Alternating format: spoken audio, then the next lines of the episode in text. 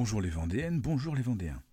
Aujourd'hui, je vous propose une chronique sur un thème qui s'enrichit chaque année pour notre plus grand bonheur, les restaurants étoilés vendéens. La dernière édition du guide Michelin qui vient de paraître met en effet sept établissements du département à l'honneur, un record.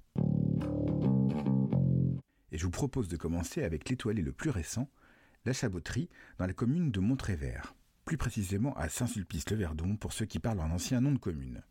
Les plus gourmets d'entre vous ne manqueront pas de me faire remarquer que ça fait longtemps que la chaboterie est étoilée. Et je vous répondrai qu'il ne s'agit pas du logis de la chaboterie de Thierry Drapeau, qui a cessé son activité en 2020.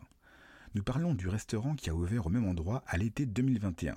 Le département, à qui le bâtiment du XVIIIe siècle appartient, a en effet eu la bonne idée de confier le restaurant à Benjamin et Audrey Pâtissier, formés au lycée hôtelier Nicolas Appert à Orvaux.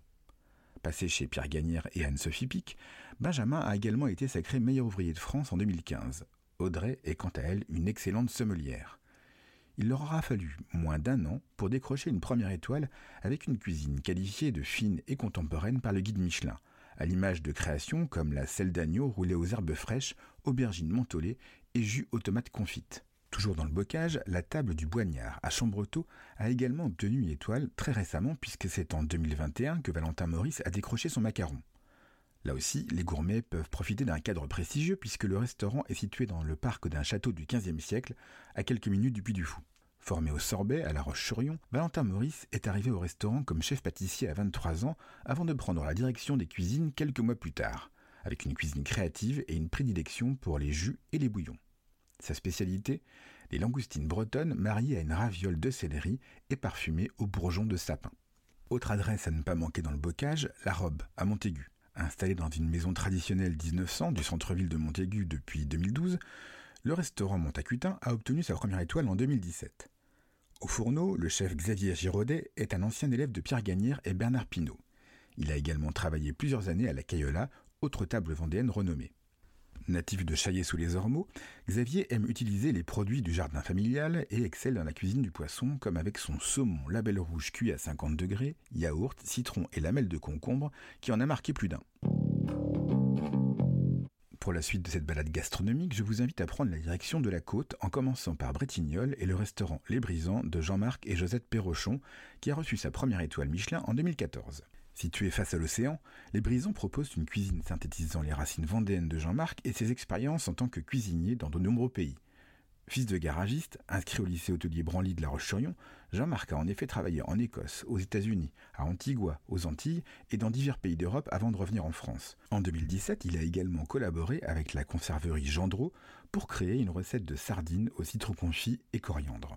Difficile de mettre en avant un plat en particulier, mais rien que pour l'intituler, le pressé de tourteau rafraîchi à la pomme sur une pâte sablée curry, gelée de pommes vertes, zeste citron vert, sauce coco curry ne peut laisser indifférent. À quelques kilomètres de là, les Genêts, à Brême-sur-Mer, est également une étape prestigieuse. Sacré grande demain de la région Grand Ouest par le guide Goemilio en 2016, le chef Nicolas Coutan, 40 ans, originaire de Réaumur, a décroché sa première étoile Michelin en 2017. Le restaurant qu'il tient avec sa femme Amélie n'a ouvert ses portes qu'en mars 2014. Invité par la commune à s'installer dans une ancienne maison de vigneron située en bordure d'un parc, Nicolas y propose une cuisine très iodée, laissant une large place aux produits du terroir vendéen qui viennent en partie du potager du restaurant. Un peu plus au sud, le Pousse-Pied, à la Tranche-sur-Mer, a décroché une étoile dans la promotion 2018 du guide Michelin. Le jeune chef de ce resto bistronomique, Anthony Lumet, est un ancien élève du lycée Branly à La Roche-sur-Yon. Il a surtout été le collaborateur d'Alexandre Couillon à la table d'Élise, le bistrot gastronomique du grand chef Normoutrin. En décembre 2013, à peine âgé de 23 ans, Anthony a repris cette ancienne pizzeria qu'il transforme en adresse tournée vers les produits de la mer. Le mot de l'inspecteur, trois saveurs maxi, des dressages simples, des cuissons parfaites, le tout à un prix raisonnable, on se pince. Et donc, last but not least, cherry on the cake, terminons ce tour de Vendée des grandes tables à la marine d'Alexandre Couillon, à l'Herbaudière, le seul des étoiles vendéen. Né au Sénégal en 76, Alexandre arrive à Noirmoutier à 6 ans. Ses parents sont restaurateurs. Formé au lycée hôtelier des Sorbets, il fait ses armes auprès de Michel Guérard, Thierry Marx et Pierre Lecoutre. À 22 ans, il accepte de reprendre la marine, le restaurant familial de l'Herbaudière. Avec son épouse Céline, il transforme l'affaire en restaurant gastronomique qui reçoit une première étoile Michelin en 2007, puis une deuxième en 2013. En 2019, le restaurant entre au palmarès des grandes tables du monde qui recense les 180 meilleurs restaurants de la planète. Le restaurant est le temple des produits de la mer et du poisson, dont le guide Michelin salue les cuissons millimétrées. L'inspecteur y souligne son souvenir éclatant d'un maquereau cuit à la braise accompagné de betteraves ou encore d'un dessert blé noir caramel citron algue. C'est tout pour aujourd'hui. Mon boudin puré risque de paraître un peu fade. C'était Sébastien de la page Facebook Le Saviez-vous Vendez.